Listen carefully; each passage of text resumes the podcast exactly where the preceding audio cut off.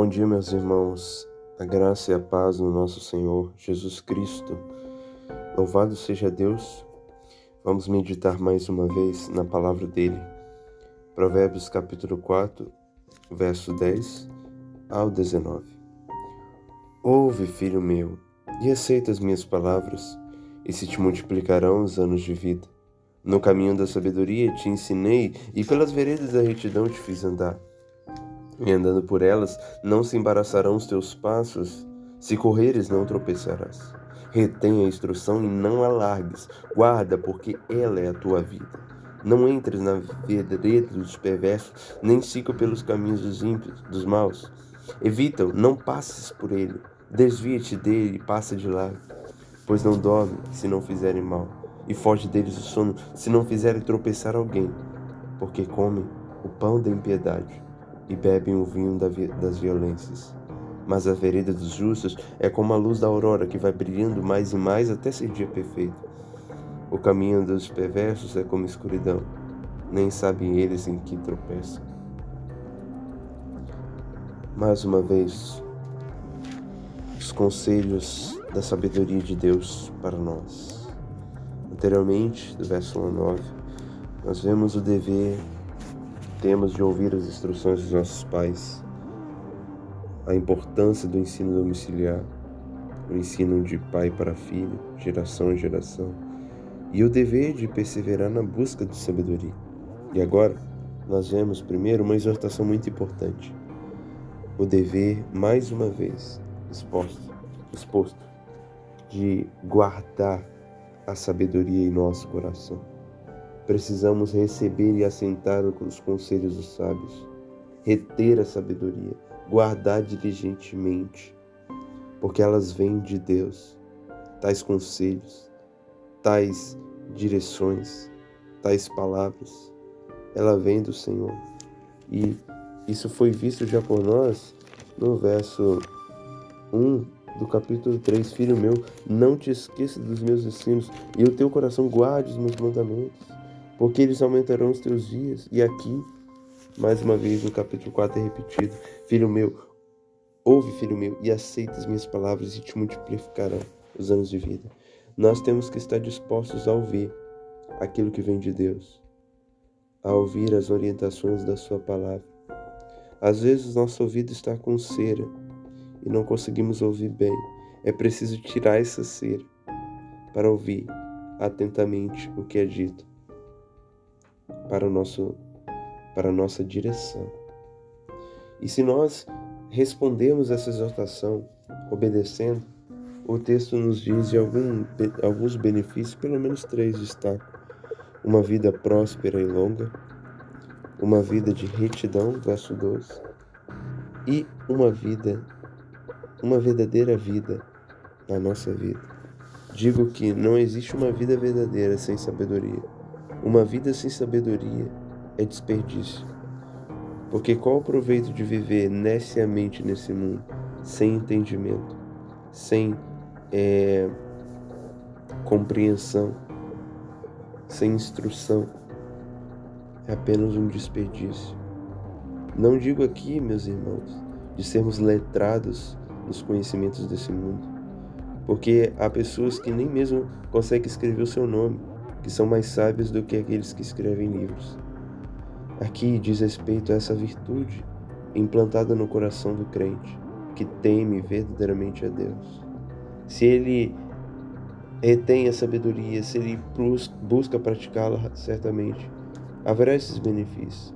E eu não digo aqui de prosperidade material, mas digo de uma prosperidade que é muito mais importante, nobre e estimada, que é a prosperidade espiritual da alma, uma alma próspera no relacionamento com Deus, que é como uma árvore plantada junto a ribeiro de águas, que dá o seu fruto no tempo correto, como diz no Salmo 1. E também, meus amados, nessas, nessa meditação, nessa passagem, nós vemos que não podemos nos associar com os perversos. Não podemos ter uma familiaridade com as obras dos ímpios. Por quê? Porque alguns motivos eles são maus. Maus não apenas na natureza, porque nós também somos maus, pecadores, mas maus nas obras. as obras pervertidas que desonram a Deus. Ele diz: Eles não dormem se não fizeram mal. Foge deles o sono se não tropeçar alguém, se não fizer tropeçar alguém. Os ímpios, eles têm prazer em fazer o mal, eles se alimentam em fazer o mal. Por isso, nós devemos evitá-lo. Verso 15: Evita-o, não passes por ele. Desvie-te dele e passe de lá. Aqui o texto não é contra a amizade de cristãos com pessoas não crentes ou pessoas não cristãs, é, no sentido de pensar a mesma doutrina, certo?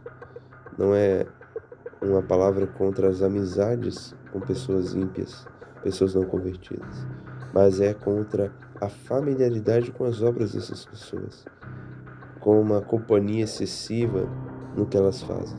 Se nós nos envolvermos demais com os ímpios, nós praticaremos impiedade.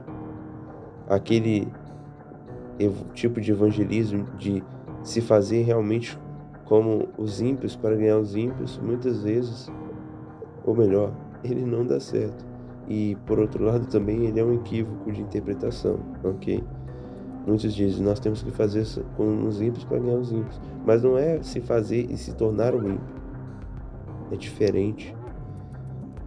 Então, nós temos essa exortação da parte de Deus, não podemos nos associar com as obras do, dos perversos.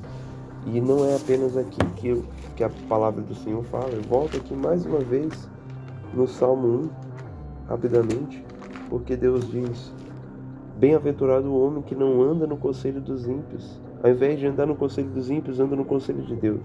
Ele não se detém no caminho dos pecadores. Ao invés de se deter no caminho dos pecadores, ele anda no caminho dos justos nem se assenta na roda dos escarnecedores.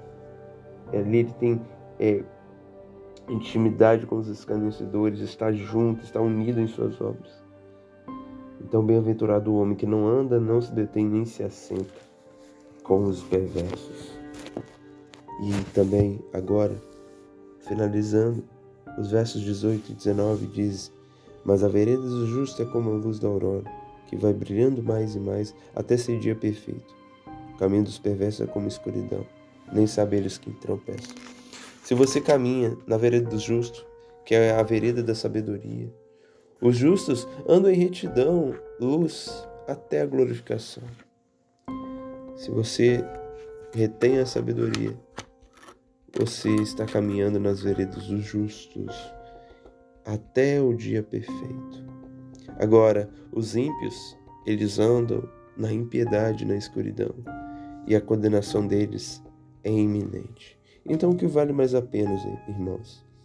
Imitar os ímpios, se envolver com os vícios e pecados e, no fim, tropeçarmos e nem sabemos, nem sabemos no que tropeçamos, ou andar na justiça, na sabedoria de Deus, dia após dia, até o dia perfeito. Deixe então essa meditação para que Deus dia após dia, abra o nosso entendimento, a fim de que compreender, a fim de compreendermos cada dia que nós temos o dever de andar em sabedoria, porque é isso que lhe agrada.